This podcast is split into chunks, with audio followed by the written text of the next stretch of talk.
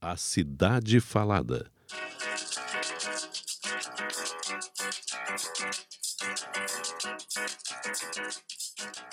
O arquiteto e urbanista Vicente de Paula Loureiro é nosso convidado desse podcast. Doutorando em urbanismo pela Universidade de Lisboa, foi diretor executivo da Câmara Metropolitana de Integração Governamental do Rio de Janeiro e atualmente conselheiro da Agência Reguladora de Transportes do Estado. Desde 76, atua no setor público com passagem por sete prefeituras de cidades fluminenses e pela terceira vez no governo do Estado do Rio de Janeiro. A cidade Miragem.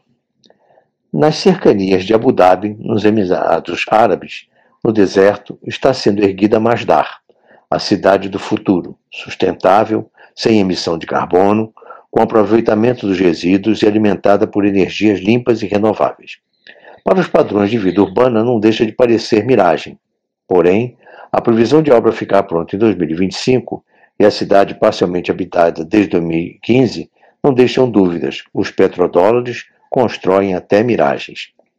Curioso o fato de Abu Dhabi, quarto maior produtor de petróleo do mundo, e com 10% das reservas, gastar 20 bilhões na primeira cidade pós-petróleo, sem carro e sem consumo de combustível fóssil. A cidade, considerada pela Fortune a mais rica do mundo, constrói seu futuro sem carro. Propõe o Personal Rapid Transit, veículo elétrico de uso público e condução remota, além de ciclovias e ruas de pedestres.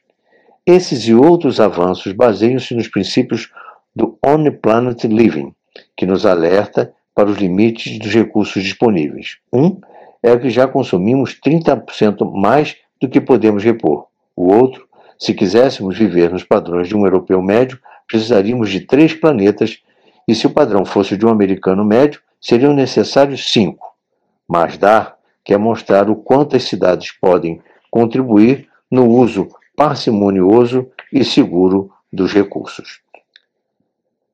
Sustentabilidade. Projetada para 400 mil pessoas, mas com 50 mil morando atualmente, a cidade, nos seus 6 km quadrados, 600 campos de futebol, projetada pelo inglês Norman Foster, traz propostas interessantes, como valorização dos espaços públicos, ruas voltadas exclusivamente para pedestres, cuidadosamente sombreadas pelas edificações e orientadas para tirar o melhor proveito da brisa, e dotada de área verde e parques fazendo da qualidade estética do ambiente construído um item de sustentabilidade.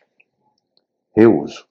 Agora, miragem imaginar a Baixada Fluminense mais sustentável, sabendo tirar partido do sol para gerar energia, promovendo o reuso de águas de chuva e esgoto que nos atormentam nas enchentes, reciclando as 3 mil toneladas de lixo produzidas diariamente, dando preferência a pedestres, ciclistas e usuários de transporte coletivo, movidos a energia elétrica, dispensando ao automóvel o tratamento de doença a ser combatida.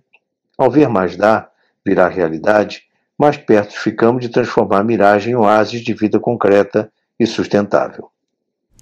Esta crônica foi publicada no livro Prosa Urbana, editado por Outras Letras, em janeiro de 2020.